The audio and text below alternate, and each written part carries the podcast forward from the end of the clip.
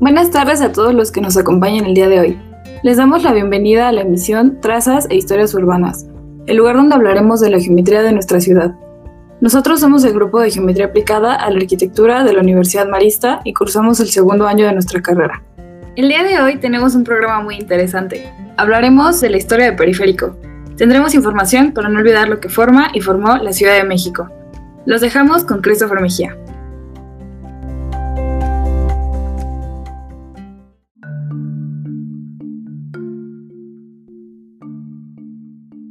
El mandato de Porfirio Díaz trajo consigo varios cambios en la vida privada y colectiva de la sociedad, lo cual se reflejó sobre todo en el desarrollo de la capital mexicana. Llegaron a la urbe innovaciones como los automóviles, la pavimentación, el alumbrado eléctrico y nuevos estilos de edificaciones, administrativas y particulares. Debido a esto, también se dio la expansión del desarrollo urbano que creó nuevas colonias y trazos para la comunicación.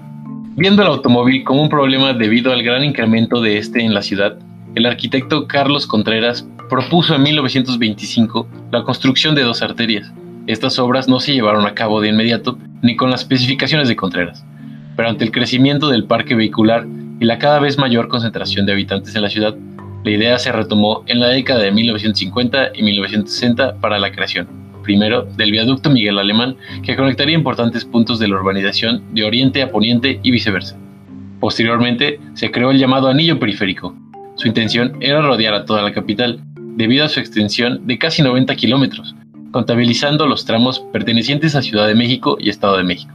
Se divide en varias rutas dependiendo de la zona que cruce. El primero de estos trazos es el Boulevard Manuel Ávila Camacho, que colinda con los municipios mexiquenses de Tlanepantla y Naucalpan y va desde la autopista México-Querétaro hasta la intersección con Paseo de la Reforma en la delegación Miguel Hidalgo. El segundo es el Boulevard Adolfo López Mateos, que inicia en el punto anterior hasta la zona de Pedregal de la delegación Álvaro Obregón. Finalmente, una tercera sección llamada Boulevard Adolfo Ruiz Cortines que cruza sobre la avenida de Insurgentes Sur hasta el canal de Chanco, que es límite entre Xochimilco e Iztapalapa. Este fue un proyecto muy ambicioso con muchos años de trabajo a pesar de ello, esta vía no pudo cumplir su objetivo por completo. Por ejemplo, no conectó uniformemente a la ciudad. Su trazo fue caótico en algunos sitios.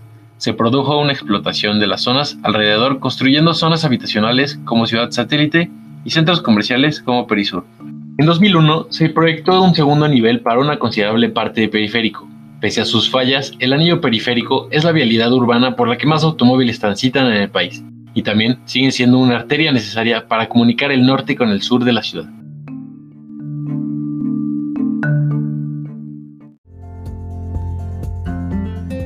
Hemos llegado al final de la transmisión del día de hoy. Gracias a todos los que nos acompañaron en nuestro programa Trazas e Historias Urbanas. Nosotros somos el grupo de Geometría Aplicada a la Arquitectura. Feliz viernes para todos y nos vemos en la próxima. Potencia Huma, contenido que transforma.